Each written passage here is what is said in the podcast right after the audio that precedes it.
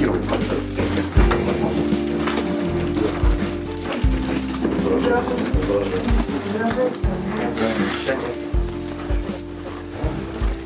Я, может, снимать.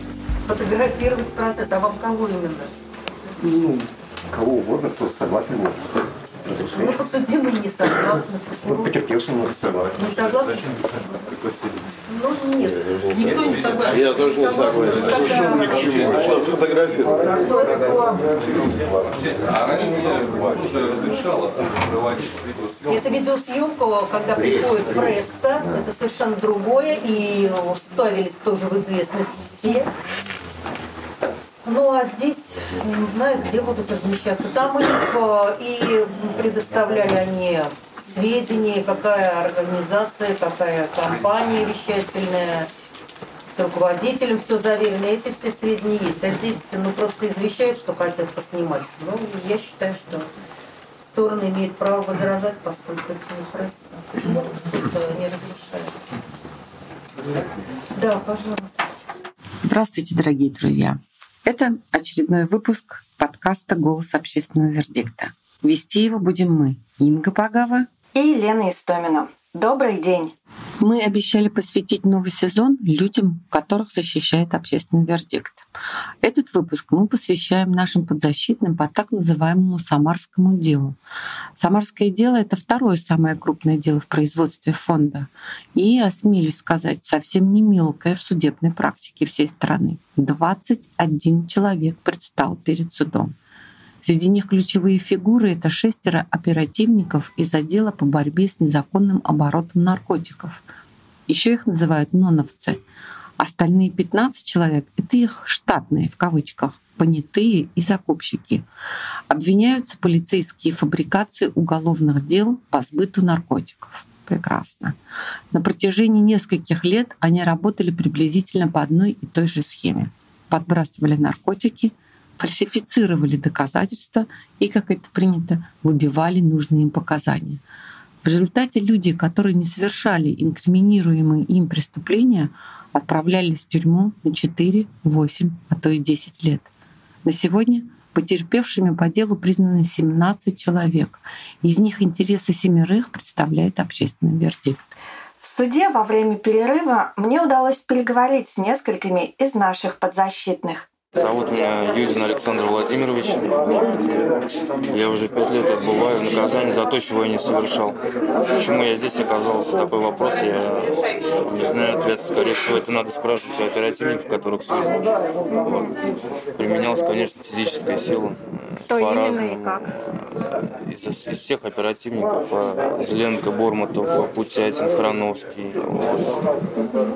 Применяли физическое насилие, пытались меня э, сделать так, чтобы я согласился с тем, чего я не совершал. Восемь лет в итоге. Восемь лет мне дали, да, в итоге. Пять из которых я уже отбываю наказание. На данный момент 31 год. У меня была бы уже своя семья, свои дети. Я всего этого лишился. Ну ничего, все впереди еще сейчас. Осталось дождаться, когда их осудят, и все, все будет хорошо. Баранов Владимир Николаевич, 68 года рождения. Я осужден на 8 лет и один месяц особого режима за якобы сбыт наркотических средств. Хотя вот как бы сейчас установил на данный момент следствие, наконец, может, все-таки правосудие восторжествует, поскольку это был просто банальный сговор. У него за так называемый закупщик, чтобы его не посадили, на него завели тоже уголовное дело, тот же отдел. Он решил привлечь вот таким образом меня, поскольку мы живем в одном доме. Ну, И тем самым избежал сам наказания, и заодно избежал долга, который он был должен. То есть произошел банальный сговор с, с полицией, где каждый преследовал какие-то свои определенные интересы. Я рад, что все-таки у нас как-то в нашем государстве маленько начинает работать правосудие, то есть все-таки добили, завели уголовное дело. Ну, а с другой стороны, мне обидно, обидно смотреть, потому, я не знаю, то, что просто шестой год моей жизни, так сказать, и не только я, в общем-то, пострадал. У меня есть внук, у меня есть малолетний сын, который сейчас в данный момент заканчивает школу, то есть ему сейчас надо определяться в жизни, а моей помощи он как таковой не получает. Жене, естественно, практически в наше сейчас в современное время очень сложно воспитывать одну, вы как женщина, понимаете. Вот. И сын тоже старший активно развивает мебельное производство, а поскольку у меня есть большой опыт в этом направлении, он тоже сейчас на данный момент является моей поддержкой и помощью. Вот, как бы поэтому тут двоякое чувство, но самое главное, чтобы этот процесс нашел свое логическое завершение. И я думаю, правосудие восторжествует. Асташкин Борис Васильевич. Мне эти года никто не вернет. Я потерял все. Ну, во-первых, семью. Вот. Я ну, жил вот все-таки три с половиной года с гражданской женой. Угу. Потерял работу. Вот. У меня отлажено вообще было все чудесно. И зарабатывал довольно неплохо. Здоровье потерял. Их не волновало там, что человеку срок дадут. Угу. Или там чисто вот, да, раскрываемость побольше наштамповать и перейти на ступеньку выше.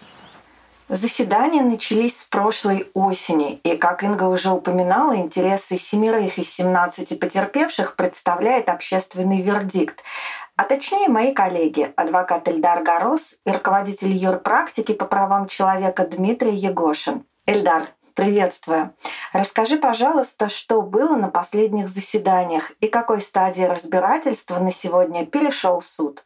На последних заседаниях было продолжено исследование доказательств письменных и допросы некоторых свидетелей, ну, тоже не таких важных, а по некоторым эпизодам вот, поэтому таких второстепенных я бы их назвал. Соответственно, продолжаем, продолжаем исследовать доказательства, то есть а, продолжает сторона обвинения представлять доказательства своим. Пока на этой стадии на данный момент а, суд ушел в отпуск и, соответственно, продолжим а, в августе. И я думаю, что не так долго осталось до того момента, как уже сторона защиты начнет представлять свои доказательства. Во время заседания, может быть, всплыли какие-то новые подробности по делу? Да, на самом деле самое известное, что всплыло по ходу судебного процесса, это то, что один из подсудимых, сотрудник полиции, оказывается, приторговывал э, солью, да, то есть наркотическим веществом соль. Вот, соответственно, большой вопрос, почему в отношении него не возбудили уголовное дело, хотя из э, допросов оперативных сотрудников э, они выступали в качестве свидетелей. И они, в принципе, все понятно объяснили э, и сказали о том, что нет сомнений, что это был именно сотрудник полиции, который сейчас у нас проходит подсудимым. Вот. Но уголовное дело в отношении него по этому эпизоду не возбудили, хотя там особо крупный размер. Вот. Даже судья удивилась, что этого эпизода нет и уголовного дела нет. Ну, соответственно, как-то так. А как в целом проходят заседания? Что тебе запомнилось больше всего, что впечатлило, а что, может быть, не понравилось? Заседание проходит, в принципе, штатно особенно сейчас, когда были допросы потерпевших, конечно, подсудимые были на эмоциях, потерпевшие были на эмоциях. Очень много людей, соответственно, потому что и потерпевших много, и подсудимых много, и есть такие моменты, когда подсудимые, некоторые из подсудимых выходят и принимают наркотики, как это уже выяснилось, в туалет. Вот, поэтому и приходят э, обратно в зал судебных заседаний э, еле держащиеся на ногах, некоторые даже падали. Поэтому вот, вот так вот. Однако какая печальная картина. Подсудимые выходят и принимают наркотики в ходе судебного заседания. Когда я была на одном из заседаний в Самаре, то судья даже отменила перерыв, поскольку ранее был инцидент, когда подсудимый отлучился в туалет, а потом на заседании ему стало плохо. В итоге заседание прервали, вызвали скорую, и медработники предварительно установили у него наркотическое опьянение отвезли в больницу. Речь, конечно, идет не о подсудимых полицейских, а о подсудимых из числа закупщиков и понятых, кого наши ноновцы брали в качестве подставных закупщиков и понятых. Да, наркозависимых людей. И как это происходило – я полагаю, что так, либо путем шантажа, значит, дело заведем на тебя, либо за вознаграждение. И знаешь, этот момент происходящего вот с этими фальшивыми понятыми и закупщиками сегодня в суде очень показательный, потому что то же самое происходило и на процессах, когда судили наших подзащитных по сфабрикованным делам. Например, э, Борис Осташкин, один из потерпевших, рассказал мне, что понятой, который проходил по его делу, чуть не падал, когда на заседании его допрашивал судья. Он на ногах не мог стоять. И когда Борис обратил на это внимание, судье, мол, посмотрите, этот свидетель не держится на ногах, как вы можете его допрашивать и вообще верить его показаниям. Судья продолжил допрос и потом вынес Борису обвинительный приговор. Как и в других делах, которые ведет фонд, в Самарском деле тоже есть две стороны. Правовая, то есть нарушение закона, очевидное превышение должностных полномочий, и чисто человеческая, как это возможно поступить в отношении другого человека.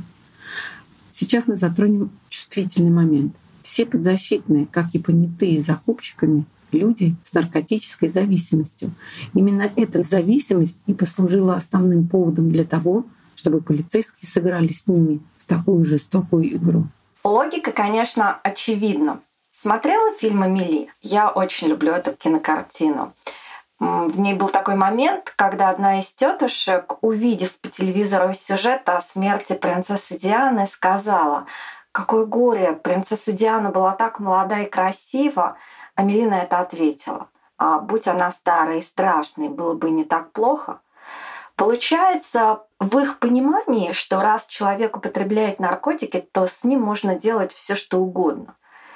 И, увы, это сегодня достаточно повсеместное мнение, что не может не расстраивать и не пугать. Поэтому очень интересно услышать, благодаря чему удалось добиться возбуждения уголовного дела против сотрудников самарской полиции и их подельников. Эльдар, как ты думаешь? Я думаю, что удалось добиться возбуждения уголовного дела против полицейских благодаря нескольким фактам. И э, активность управления собственной безопасности и э, работа Федеральной службы безопасности и работа э, адвокатов, защитников, представителей потерпевших, которые представляли интересы потерпевших, в том числе общественный вердикт. Соответственно, все вместе, наверное, вот сыграло такую роль. Я хочу напомнить, что после, например, публикации э, некоторых СМИ по этому делу уже в ходе судебного э, следствия был поменен прокурор. Прислали, э, как мне пояснили коллеги-адвокаты, одного из лучших прокуроров Самарской области, чтобы он представлял государственное обвинение. Соответственно, вот, наверное, это все все действия разных лиц, и, и следствия, и адвокатов, и СМИ. Благодаря именно этим действиям удалось добиться возбуждения уголовного дела против этих полицейских, расследования его и, соответственно, передачи дела в суд и э, уже разбирательство в суде. Дополню, Эльтара.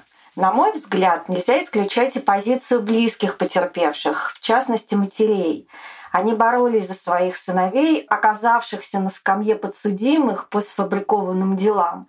И давай послушаем, как это было. Да, давай. Это история Юлии Шаромовой, мамы потерпевшего Александра Шаромова, которого осудили по сфабрикованному делу на 10 лет колонии. Вся эта сетка у сотрудников, там, их вот осведомителей и прочее, ну, им, нужен, им нужна была палка.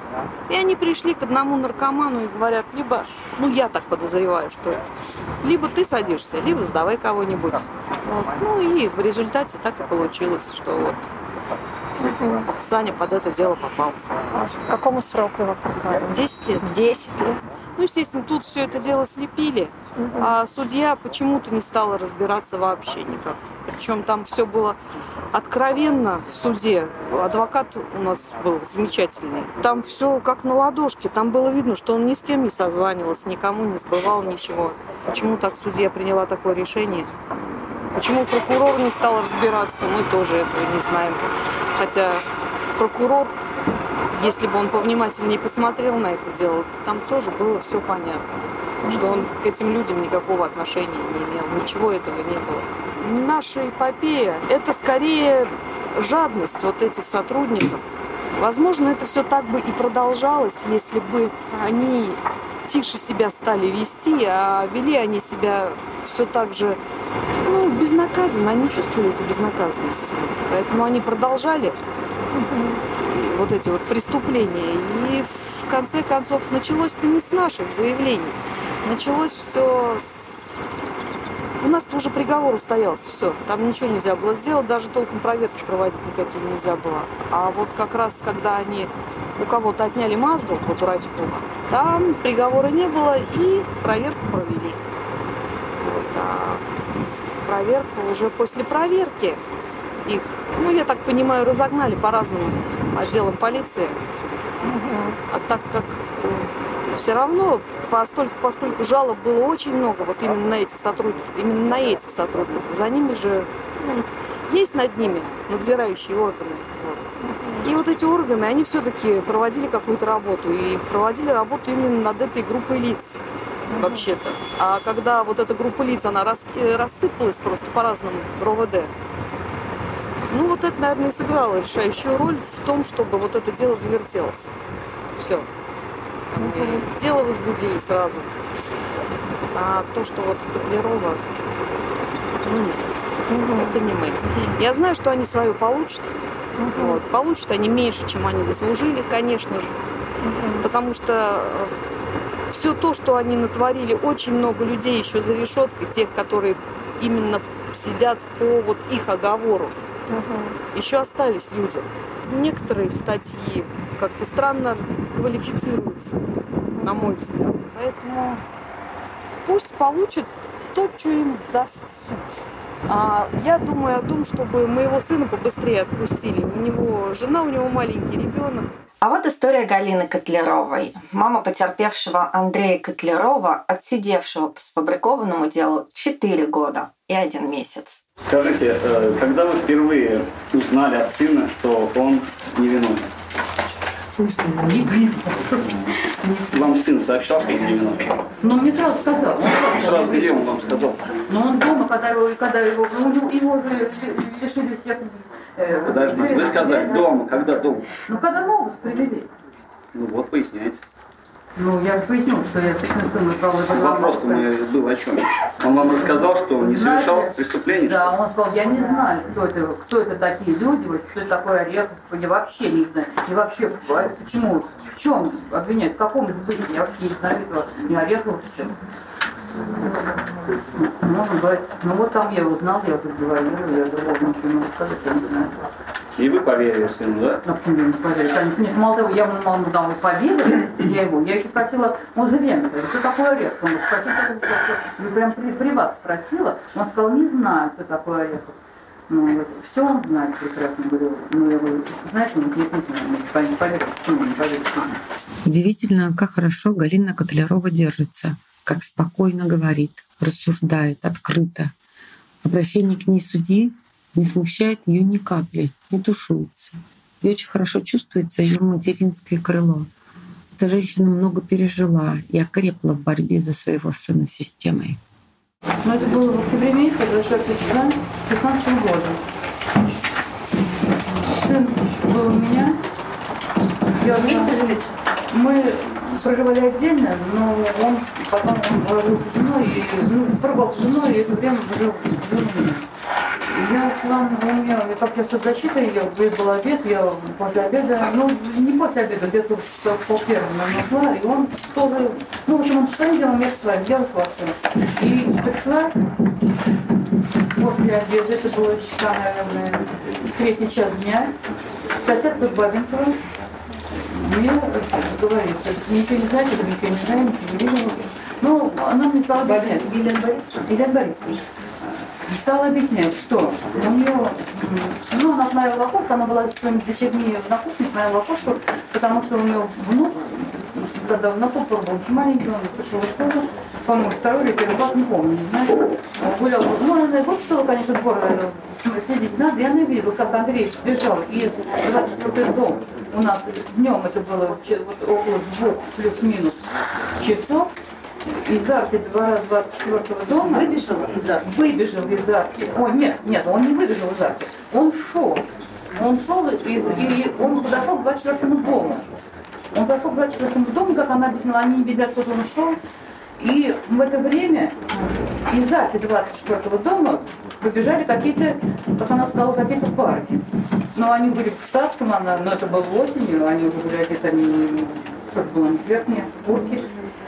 И э, за, побежали к Андрею и за ним побежали. И он, естественно, побежал в сторону своего дома и оказался между 22 и 24 домом. А с улицы Аэродромной, 20, э, между 22 и 24 домом, побежали ему навстречу.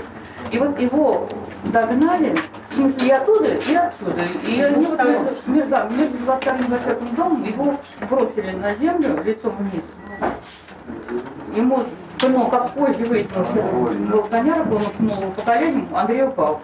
И Подождите, сразу фамилия, откуда вам она? это говорю, как позже стал, я сейчас А с чьих слов вам стало известно, что это был коняр? А потом это уже следствие же было, уже стали устанавливать, это были допросы, когда уже было доказано дело, это было вот уже позже было гораздо.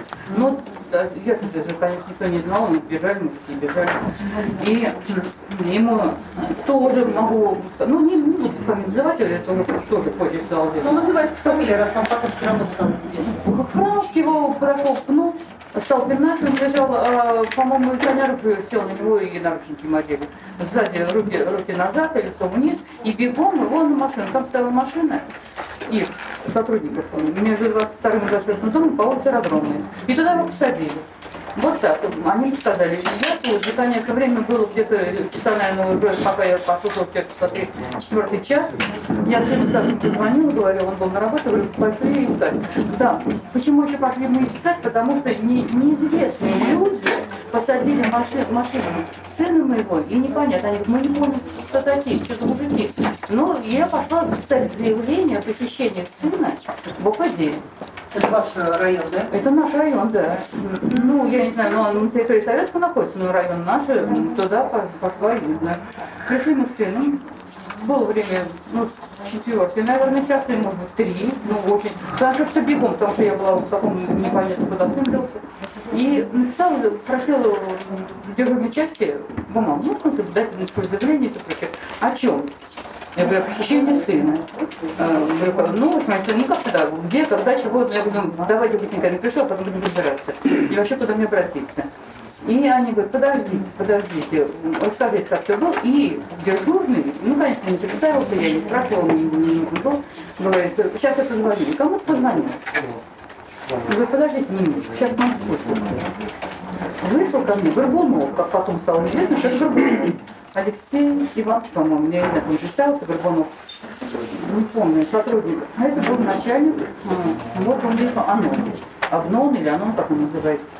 И я стал говорить, он, что вы хотите сказать? Я говорю, у меня сына похитили. Я не помню, какие первые мужики посадили в машину, везут их белого дня, время три часа, ну, я уже там была, говорю, там тогда еще было раньше, по-моему, пол второго. И, в общем, его увезли, говорю, я хотела бы написать, узнать, где ваши сын и что происходит. Он говорит, вы знаете, вы знаете, назовите фамилию, ну я фамилию назвала, все, он говорит, вы знаете, у нас было задержание сегодня, днем, где-то, э, говорю, во сколько? Он, ну, второго или час, вот это тоже. Задерж... Говорю, по какому поводу было задержание? Ну, в общем, я стала с ним спрашивать, все. Он говорит, вы не волнуйтесь, ваш сын у нас. Я говорю, как у вас? Я я хотела, хотела бы, когда если у вас, понятно, покажете, где он. Как в кабинете, все. Мы его допрашиваем. Он говорит, тем более, если вы его допрашиваете, идемте, я посмотрю, и я, я удостоверюсь, что он у вас, и тогда вы мне будете объяснять дальше. Он говорит, нет, он, он не здесь, а он в машине. Я говорю, какой допрос может быть происходить в машине? С Горбуновым разговаривать. Он говорит, только там мы их и допрашиваем. Их, кого их. Ну, в общем, все, он ну, может волноваться, успокойтесь, все. Скоро, ну, я стою, время 4, время 5, э, стою, сейчас, сейчас, мы, сейчас мы поедем, сейчас его привезут. Я говорю, ну, хорошо, что... Я там простояла до 9 вечера. И только где-то в 8-9 часу его привезли. Вышел Зеленко, вышел Коняров. Привезли куда, в отдел? В отдел, да, в отдел. Он говорит, ну, ждите, ждите, ждите, ждите. Я стою, я, конечно, вся, я там всех уже, кого задержали, кого освободили, уже всех видел, перевидела. И говорю, Горбунову еще раз говорю, он говорит, я к вам выйду попозже. Ну, там, там так и не вышел, я сдала жалобу, поставила 5 часов, он так больше не вышел, мы всё выяснили, он как считает, наверное. И уже темно, ну, октябрь, 24 темно, 9 часов утра, вечер, конечно. Заходит сын. Зачем? И вот и он, около него был Тарновский, Зеленко и Коняров. И я, конечно, обратилась, обратилась к потому что Зеленко и Коняров прошли мимо. Для чего? Как? Вы все, он приехал, вы отпустили. И вообще, с какому вопрос там был? Он говорит, к вам выйдет Горбунов и все вам объяснит. Ну, Горбунова я продала, я не знаю, 10 часов ушла, он так и не вышел. Я его стоял, ждал, чтобы он объяснил, так и не вышел. А потом подошел тоже, они куда с ним проходили, наверное, поднимались э, э, кабинет, я не знаю. А потом они спустились, и э, Храновский же говорит, идите домой, не волнуйтесь, к вам приедут с обыском. И когда я вышла, когда уводили сына снова, я побежала за Храновским и, ой, за Коняровым и за Зеленко, Зеленко к машине, а э, Коняров говорит, что ну, не надо, он что-то какой-то был возбужденный, потом он сказал, я его задержала, я ему не соответственно, Коняров, правого сына. Что-нибудь, что-нибудь? Это, это потом. Вот это он мне сказал на обыск, у меня еще обыск был. Я уехала домой, и потом они сыну дали телефон позвонить, наверное, я не знаю, во сколько это часа, два, по второго ночи было. Обыск был три часа у нас. Четвертом часу утра. Три часа уже. Позвонить, и, в общем, я он мы приедем на обыск. Я говорю, ну а что искать-то, когда-нибудь позвоним, говорит, что у меня дома ничего, ничего, что вы, вы хотите сказать, что вы ищете? Он там надо, мы найдем. Зашел Зазенко, Коняров, кинолог с собакой, и все. И, ну, конечно, привели сына. Ну вот, там ставили, зашел, задержали, за сбыт наркотиков. Я говорю, как? Он продал. Продал орешки. Прям называли уже все в доме, когда был, был обыск, они назвали, за что он держали, кому продал. Все, я говорю, продал орехов. Сына спрашиваю, а он говорит, понятия не имеет. И я обращаюсь к Зеленко. Я говорю, он не знает. И Зеленко стала очень вот какая-то импульсивно уступать. На меня прямо, он все знает, поэтому сделал дураков, прекратите из нас дураков. В общем, стал кричать. Я говорю, ты что орешь, время, что сейчас утра? У нас такой вообще никогда не был, ни базар, ничего. Прямо, прямо орешь, как импульсивно-то. И коняк говорит, ну ладно, Иваныч, давай, замолчи. Я говорю, Кто кричал? Зеленко. И он, ну, очень, очень так импульсивно, хватит нас делать дураков, вы тут все, все про, про всех все знаете, а мы тут дура- дураками выступаем. Ну, в общем, все, я говорю, так, ну, успокойтесь, пожалуйста. Говорю, если человек, он не знает, что такое арест, он я понять, мне не такое арест. Я говорю, ну, мы можем, я говорю, ну, все, вы, вы сделали обыск, уехали, я, я вообще, ну, не пускала на обыск. Ну, вот, но мы приехали э, делать обыск с, разрешения вашего сына сын в наручниках, ну попробуй он чем-то скажи. Я говорю, а что, а что он может сказать? Вы его, вы его держали в наручниках, таскали по городу 12 часов. Он, ты, естественно, что, он что, может сказать, не ходить ко мне на обыск? Он совершенно... Ну, ладно. В общем, они произвели обыск, ничего не нашли. Я говорю, а обыск почему производите без понятых? Где понятые? Ой, какая вы умная, это все, знаете, ой, какая вы умная, смотрите, с вами даже интересно работать. Нет, ну это понятно. Я говорю, нет, я не вообще, идите, отседы. Как я говорю, идите отсюда, пожалуйста, ничего не делать. Но я говорю, а где, да-да, не идите, нет, где мы его найдем? Вон, ханык полный двор, сейчас любого приведут. Не надо, мы своих приведем. Дословно, говорит. Я говорю, как то своих? Ну, в общем, никто, и сына спросил, он согласился, и я согласился. Кто спрашивает? Ну, сделали обыск, произвели, и я Зеленко говорю, ты понимаешь, что понимаешь? Привели или нет? Кого? Обыск Понятых? произвели. Нет, нет, нет, понятых нет. Как и не было, а не было. А, они сказали, не надо нам понятых. Я Зеленко говорю, ты понимаешь, что ты делаешь все неправильно? Я же все равно докопаюсь до тебя, что ты вокруг задержания, это без понятых. Он говорит, мы вас не знаем, а вы о нас вообще, нет, вы нас не знаете, а мы о вас вообще никакого понятия не имеем. Кто вы такие? А вас вот обо мне и о сыне. То есть вот, и как вы, что вы можете найти, что вообще вы можете доказать? Я вот, ты знаешь, ну в данном случае я постараюсь. Я постараюсь, потому что так себя ведешь. Он, он ну, ни, ничего не, не, не, не, не, не хамил, не высо... ни- ни- никаких действий. Вот просто вот мне вот этот разговор мне очень нравится. То есть вот я вот тут вот сейчас, а ты здесь нет никто, и твой сын тоже. Потому что мы, ну, в общем, бесправны в данном случае. Мы пришли, я говорю, удостоверение покажите мне. Вообще, говорю, и где орден на обыск? Покажите вообще мне что-нибудь. Мы сюда приперлись.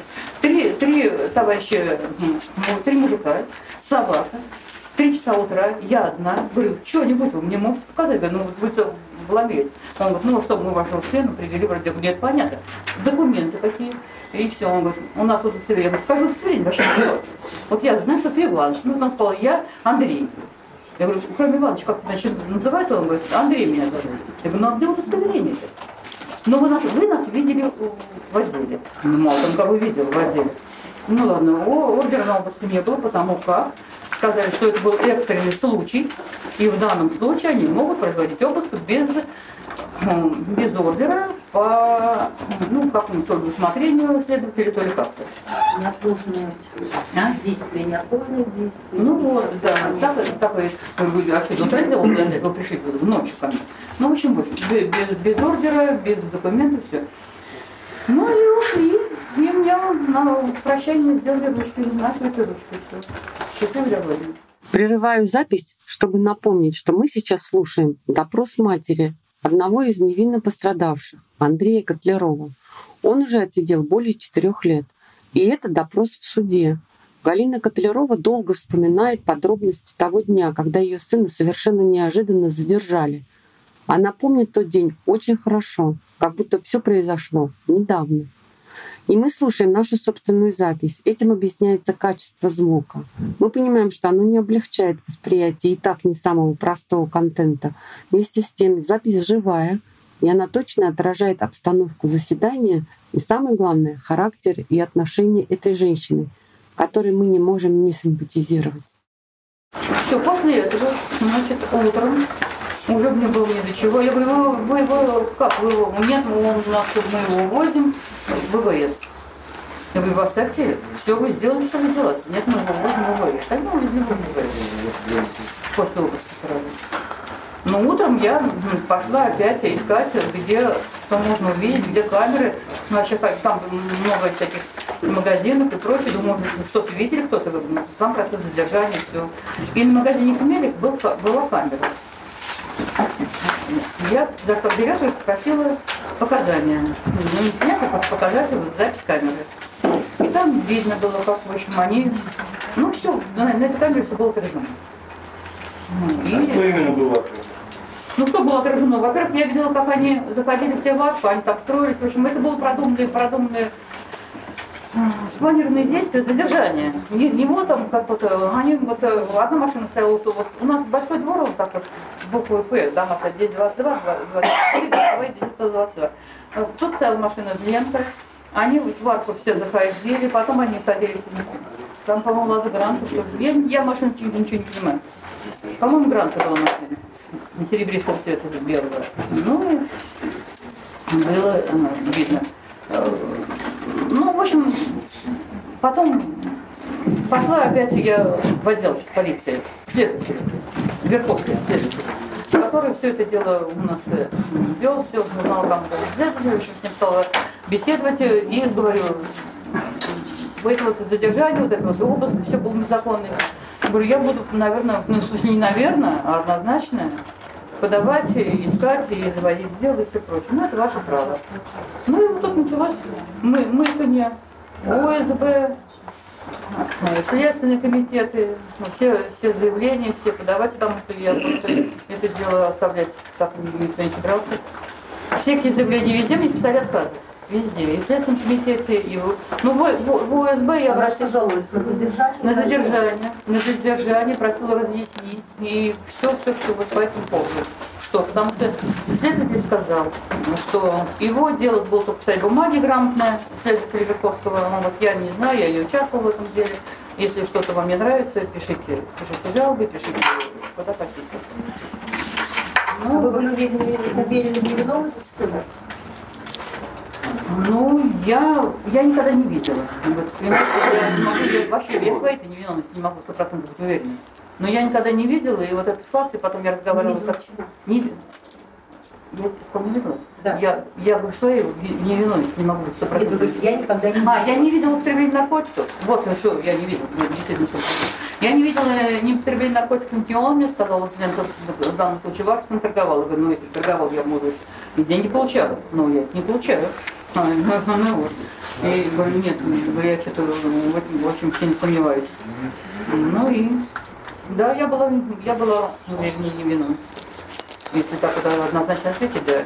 И поэтому, и, и потом вот это вот поведение сотрудников, оно мне не очень, там вообще не понравилось. И фразы, вы, мы вас не знаем, вы нас такого понятия не имеете. То, то есть мы с вами нигде никогда не соприкасались, никогда. А вот сделали так, как сделали. И что, я должна была проглотить, проглотить, проглотить что? Нет, конечно. Ну, общем, я стала писать везде. И эпопея была очень длительная.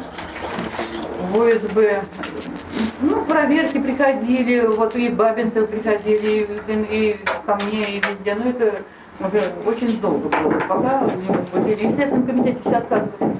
Сначала нет оснований, нет ничего, и писали в Москву, и везде. И потом в Следственном комитете вот уже спустя год, наверное, уже после суда, после вынесения приговора сыну, это был, был июль 17 -го года, 24 июля 17 -го года, сыну вынесли приговор, его осудили, ну и вот, и, и все, и тут уже очень, ну быстро, не, не быстро завертелся, а, ну как сказать, ну интенсивнее начала это все делать, все эти заявления, ну и по, по итогу Писали апелляционные жалобы, касаться. Касаться вообще отказали, но апелляцию удовлетворила, потому что на данный момент, на тот момент еще просто сотрудников полиции не было ничего. То есть их действия были считались правоправными. Ну и осенью, по-моему, до 17-18 года, где-то в ноябре, в ноябре 17 года на них было возбуждено уголовное дело.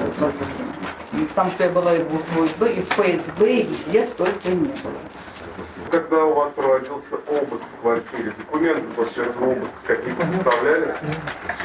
Да, составлялся протокол. Мне выдал подписать Зеленко. Он старший составлял протокол обыска, где написано, что ничего не изъято. Зеленко, и вот и, я еще раз повторяю, что это было без понятых, без всех. Зеленко... Вы протокол подписали это составлен? Да, я его подписывала. Я его подписывала. Написали о том, что понятых не было. Что? Замечание к протоколу написали о том, что отсутствовали принятые. Да, я, я, я это все, я все сказала. Вы написали? Я в письменном виде не писала, я сказала все в устном виде. Они сказали, ничего писать не надо, подпишите. Я подписала. И потом в деле по моему сыну оказался другой протокол с понятыми и подписанный моим сыном. В данном случае сын мой не подписывал, он был наручником подписывала я. Мне дали подписать вот этот протокол Зеленко. Дал подписать мне этот протокол. Я подписала, говорю, где понятые по итогу? Мы, мы уже ну, на эту тему говорили. Подпишите, он мне только сказал, что под... это не, не суть важно. Это самое главное, что да, у вас ничего не нашли. Сказать, что тот протокол осмотра места происшествия, его нет, он исчез. Написали, его материалов дела нет. Нет, его нет. Места происшествия, а. Да, это область. Это область. И он мне сказал, ничего, не надо так вот сильно дергаться, пугаться. Мы, мы вам даем подписывать только о том, что вот в вашей квартире ничего найдено не было. И все. Просто вы, я вам говорю, что не найдено, а вы, да, да, я нет, вы, я согласилась, что не найдено. Ну и все. А потом приезжал кто-то к сыну в ВВС, и объяснили, что протокол, слушай, протокол не подписан, ну подпиши, ты что, ты же, ты же по, по твоему делу протокол-то. И сын при, уже в деле оказался подписан протокол обыска, подписан сыном. Вы в ВВС в этот момент находились? Я в ВВС не находилась. Вы знаете, я бы лучше вместо него там находилась. Я видела протокол материалах дела. Мы же знакомились, я вам говорю. Вы сейчас говорите полтора... о том, что в ВВС к сыну приезжали сотрудники полиции, доставляли его подписывать. У меня вообще адвокат есть. Адвокат ездил, смотрел и все. Я, я с адвокатом вообще работала. откуда известно, что От адвоката мне известно. И я видела этот протокол, фотография. Я вам могу показать, вот, принести протокол я видела, подписанный сыном, материалы дела. Потом, когда То есть была... вы сейчас опять даете показания со слов другого человека. Сами вы ничего не видите. Не, ну ВВС меня точно не было. Вы сейчас даете показания со слов другого человека.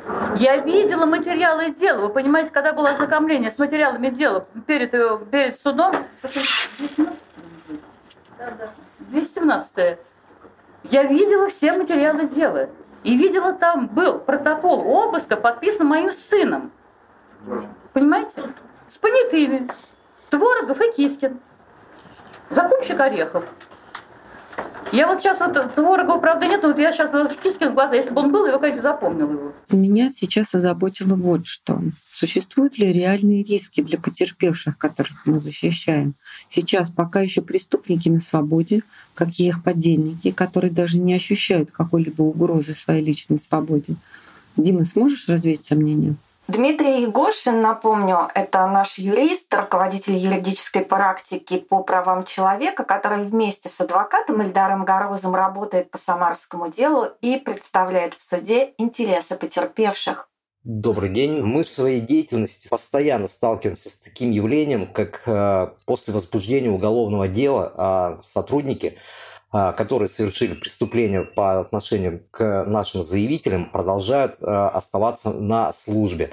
Их не отстраняют от служебной деятельности. Они также выходят на работу, несут дежурство, осуществляют оперативно-розыскную деятельность, если это касается а, сотрудников уголовного розыска имеют доступ к оружию и, в общем-то, несут службу с этим оружием. А, обладают всеми теми же полномочиями, которыми обладали до того, как совершили преступление. И на самом деле, а, на наш взгляд, а, на мой лично взгляд, это очень большая проблема, которая существует являясь действующими сотрудниками а, правоохранительных органов, имеют они а, специальные знания а, в оперативно-розыскной деятельности, соответственно, они могут а, влиять на самих потерпевших, могут влиять на свидетелей, направить в другое русло ход следствия, а, мешать следствию для установления истины и привлечения их, в общем, в качестве обвиняемых, ну и последующим, чтобы они предстали уже в рамках подсудимых по уголовному делу. Вплоть до приговора эти люди остаются действующими сотрудниками полиции неоднократно мы сталкивались с такими вещами, когда э, эти сотрудники э, начинают давить вот на свидетелей, пытаясь убедить этих свидетелей, э, чтобы они поменяли показания или отказались от дачи показаний либо давали вот показания как раз в том ключе, который выгодно э, этим сотрудникам, и, соответственно, их роль в совершении преступления э, была бы так, э, условно говоря, безоблачной, да, то есть, ну, вообще не присутствовали, как будто они э, в этих преступных деяниях. Ну и на самих потерпевших тоже оказывается давление. То есть э, не раз, не два мы сталкивались э, и видели, как э, сотрудники похищают потерпевших, пытаясь на них повесить какие-то другие там преступления, либо как-то другими способами, в том числе и применяя физическое насилие, воздействовать на этих потерпевших, морально угрожают. Я пару раз, наверное, только помню случаи, примеры, когда а, сотрудники пытались просто по-любому договориться с а, потерпевшими, а, предлагали им какие-то деньги, чтобы те отказались от показаний, либо, ну, не очень, так скажем, активную роль принимали в ходе э, предварительного расследования, ну, не пытались их так потопить, скажем, действовали на примирение, то есть, чтобы в последующем, когда бы выносился приговор, суд этот момент, вот как денежная компенсация, учел бы в качестве смягчающего обстоятельства. Но это, еще раз повторюсь, вот э, большая редкость. Чаще все-таки а, сотрудники действуют а, силовыми способами и пытаются запугать а, потерпевших, ну и свидетелей в том числе. Если говорить о фальсификациях материалов уголовных дел, на мой взгляд, а, долгое время эта статья была такая, скажем, мертвая. То есть э, я редко сталкивался а, с тем, чтобы в отношении а, следователей а, возбуждали уголовные дела за фальсификацию материалов уголовных дел. А, и я даже в качестве примера сейчас не могу вот там привести, потому что долгое время, еще раз говорю, а, какая-то мертвая статья была. Но в последнее время а, вот, стали наблюдать за таким явлением, как а, все-таки уголовные дела начинают возбуждать. А, не просто они возбуждаются, они доходят до приговора, и должностные лица, которые фальсифицировали доказательства по уголовным делам, признаются виновными и получают различные сроки лишения свободы. Тенденция такая не может не радовать хотелось бы, конечно, чтобы это правоприменительная практика складывалась, складывалась постоянно, и виновники несли уголовную ответственность. Я верю, что это не какая-то вот в настоящий момент очередная компанейщина перед выборами, когда мы тут видим громкие коррупционные скандалы, громкие уголовные дела по коррупционной направленности. Ну вот не хотелось бы, чтобы вот данные уголовные дела по фальсификациям, они тоже бы отнеслись вот именно к этим вот э, каким-то предвыборным а, мероприятиям, а, что власти борются а, со скверной и пытаются а, правоохранительные органы, следственные органы таким образом очистить, очистить от, а, условно говоря, правонарушителей. Я не могу с точностью сказать, э, вот чем больше будет уголовных дел, э, тем меньше будет э, подобных преступлений. Все-таки, как показывает практика, возбуждение уголовных дел вот в отношении сотрудников, которые пытки допустили, это не является профилактикой. Все равно совершается преступление, то есть как раньше говорили, что смертная казнь никогда не останавливала преступника, если он желает совершить преступление, и его меньше всего волнует, что за совершенное преступление он э, в последующем будет казнен. Также и правоохранители, э, которые фальсифицируют дела, я думаю, что они э, не думают о наступлении уголовной ответственности, что они вообще будут привлечены к уголовной ответственности. И чем больше приговоров, тем выше таким образом профилактика. Нет, я полагаю, что это все-таки системная проблема, и система позволяет фальсифицировать дела, и здесь надо, грубо говоря, бороться, наверное, а, все-таки на каком-то системном уровне. А, надо анализировать а, более детально, более подробно, почему происходят данные фальсификации, почему следователи допускают это. И вот уже после того, как мы поймем, из-за чего это все происходит, вот тогда на системном, системном уровне это следует и э, менять. А еще мне интересно, есть ли какая-то особенность в этом деле с точки зрения перспектив распространения практики? Изменится ли что-то в результате по большому счету? Продолжая тему фальсификации, а, вот хотелось бы отметить еще, наверное, такой момент. А, мы сейчас находимся а, в процессе по так называемому Самарскому делу, где оперативные сотрудники а, фальсифицировали материалы оперативно-розыскной деятельности и возбуждали, а, ну не они, в смысле, они передавали материалы следствию, следствие возбуждало уголовные дела. И люди а, попадали в места лишения свободы э, с достаточно большими сроками. А, кто вот, если посмотреть на потерпевших а, в данном уголовном деле, то это люди так или иначе, а, которые имели отношение к наркотикам. Наркозависимые, либо были осуждены за преступление наркотической направленности. И получается, что вот данный контингент, который находится на оперативных учетах, достаточно удобен для оперов. И в свое очередь это очень уязвимый контингент, э, потому что э, с таким человеком удобно работать.